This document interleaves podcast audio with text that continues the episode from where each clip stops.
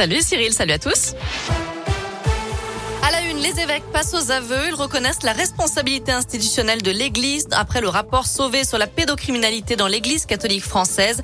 Réunis à Lourdes pour évoquer les agressions sexuelles subies par des milliers de victimes, ils en ont conclu que cette responsabilité entraîne un devoir de justice et de réparation, pour reprendre les mots de Monseigneur Éric de Moulin-Beaufort, président de la conférence des évêques de France. Dans l'actu locale, un grave accident ce matin au Puy-en-Velay. Une femme de 53 ans a été percutée par une voiture sur l'avenue Foch. Sévèrement blessée, elle a été prise en charge par le SAMU transporté à l'hôpital Émile Roux. Le conducteur de la voiture, lui, est indemne.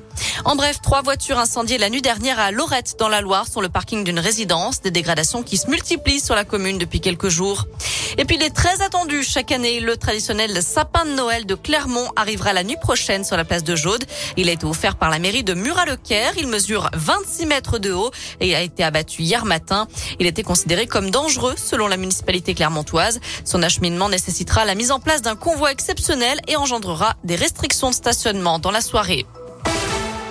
Dans le reste de l'actu, un appel au TPE euh, TPE PME française lancé par le général Georges Gelin, le responsable de la spectaculaire restauration du toit de Notre-Dame de Paris, incendie en avril 2019.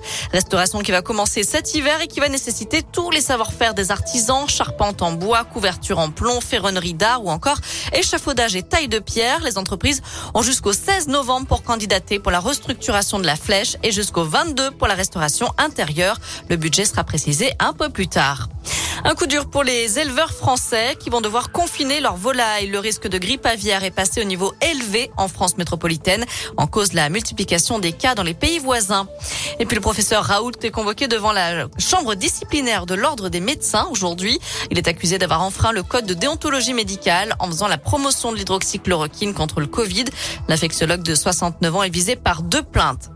À l'étranger, les recherches reprennent pour tenter de retrouver les trois alpinistes français disparus dans l'Himalaya depuis le 26 octobre dernier. Une équipe française doit rejoindre les secours népalais demain. Un mot de sport et du foot avec la 13e journée de Ligue 1 ce week-end. Saint-Etienne reçoit les Clermontois dimanche à 15h à Geoffroy Guichard. De son côté, l'OL joue à Rennes dimanche à 20h45. Les Lyonnais qui ont battu les Tchèques du Sparta Prague 3-0 hier soir en Ligue Europa.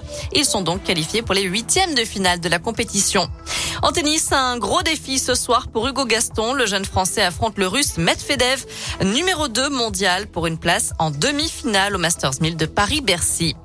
Voilà, vous savez tout pour l'actu. Côté météo, on attend pas mal de grisailles cet après-midi, quelques averses aussi, et un mercure qui ne dépasse pas la barre des 9 degrés. Demain, on aura quelques éclaircies l'après-midi seulement avant le retour des nuages à nouveau dimanche et des températures qui ne dépasseront pas les 12 degrés pour les maximales.